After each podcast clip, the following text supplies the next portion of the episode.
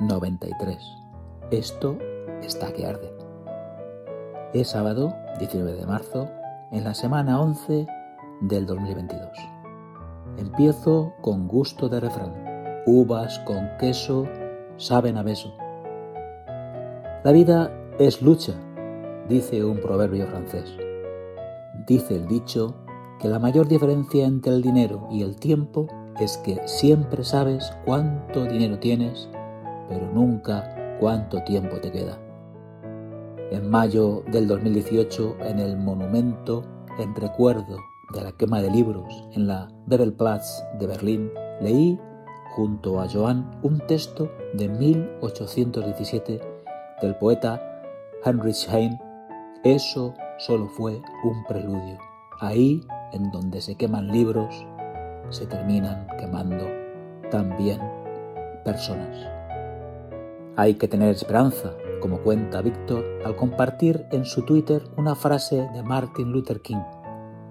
Si supiera que el mundo se acaba mañana, yo, hoy todavía, plantaría un árbol. Chris, por su parte, compartió un tuit estoico de Cicerón. Chris García Tornel en Twitter, si a diario defraudas, engañas, buscas y haces componendas, robas, arrebatas con violencia, despojas a tus socios, saqueas el erario, entonces dime, ¿significa esto que te encuentras en la mayor abundancia de bienes o que careces de ellos? Cicerón en Paradojas de los Estoicos.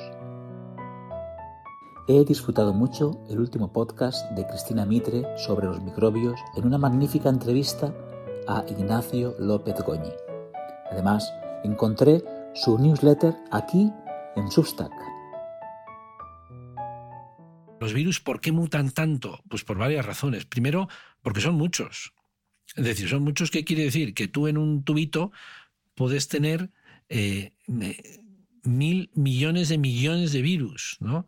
Claro, son tantos que la población es tan grande ¿eh? que lógicamente entre ellos hay mutantes. Tú si tuvieras aquí, eh, imagínate, oye, pues quiero tener una vaca con tres cuernos, pues igual tienes que esperar muchas generaciones y ver muchas vacas para que te surja por azar una con tres cuernos.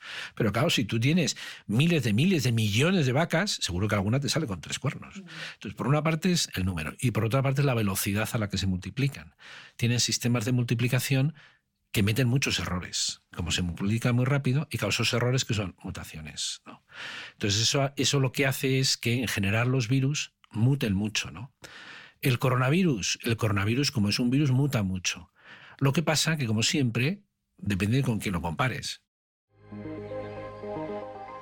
Hablamos de virus, bacterias, hongos y parásitos. ¿Sabéis que tengo un 1,5% de ADN dental?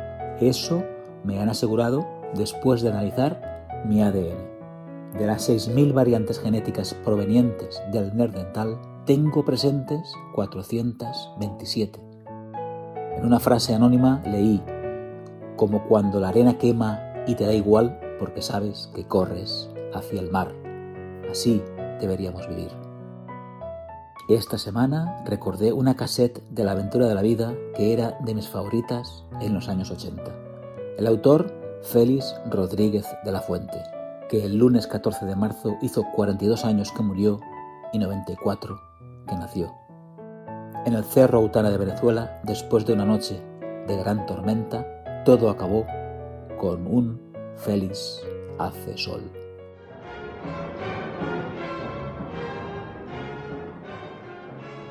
Cuando descendimos por primera vez en lo alto del cerro, me embargó una emoción enorme. Di un salto desde el helicóptero y entonces me di cuenta de una cosa absolutamente insólita. En lo alto del cerro no había vegetación, estaba todo absolutamente quemado.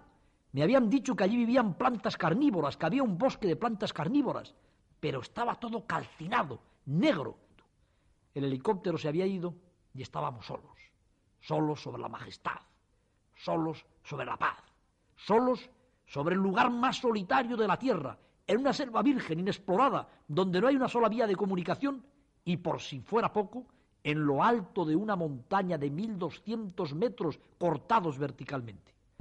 En Entonces se desveló el misterio, porque alguien gritó y dijo, un rayo, un rayo, un rayo que yo no había oído porque no había sonado o porque el golpe que recibí en las piernas o porque la visión de mis compañeros derrumbados había sido tan fuerte que si lo había oído mi cerebro no había podido captar, traducir el tremendo sonido del trueno y del rayo. Entonces, aquella montaña era un pararrayos natural, era un pararrayos gigantesco, un pararrayos de 1200 metros de altura, un pararrayos que estaba sobre la selva virgen atrayendo toda la electricidad estática de las nubes que estaban sobre nuestras cabezas. Aquello se quedó como en silencio. Alguien sacó la cabeza por un orificio bajo el faldón de la tienda y me dijo, Félix, hace sol. Tal día como hoy, Irene y Noelia empezaron a dar vueltas a ese sol. A ellas les dejo mucha felicidad como la que recibí hoy hace cinco años al subir el techo de la península ibérica, el pico Mulacén con nieve y sol. Mañana, a las 4 y 27 de la tarde, las horas de luz y de oscuridad se igualan nuevamente con el equinoccio de marzo. En el norte terminaremos de ver crecer ávidamente esas horas de luz hasta conseguir un ardiente verano. Ojalá crezca también la conciencia humana. Es todo. Haya paz Cuídate y aprende mucho. Te escribo y te leo el próximo sábado. Buena primavera y feliz semana. Manel. Hace 52 semanas, en el 1041, lee poco y serás como muchos. Lee mucho y serás como pocos. Es un graffiti de la acción poética.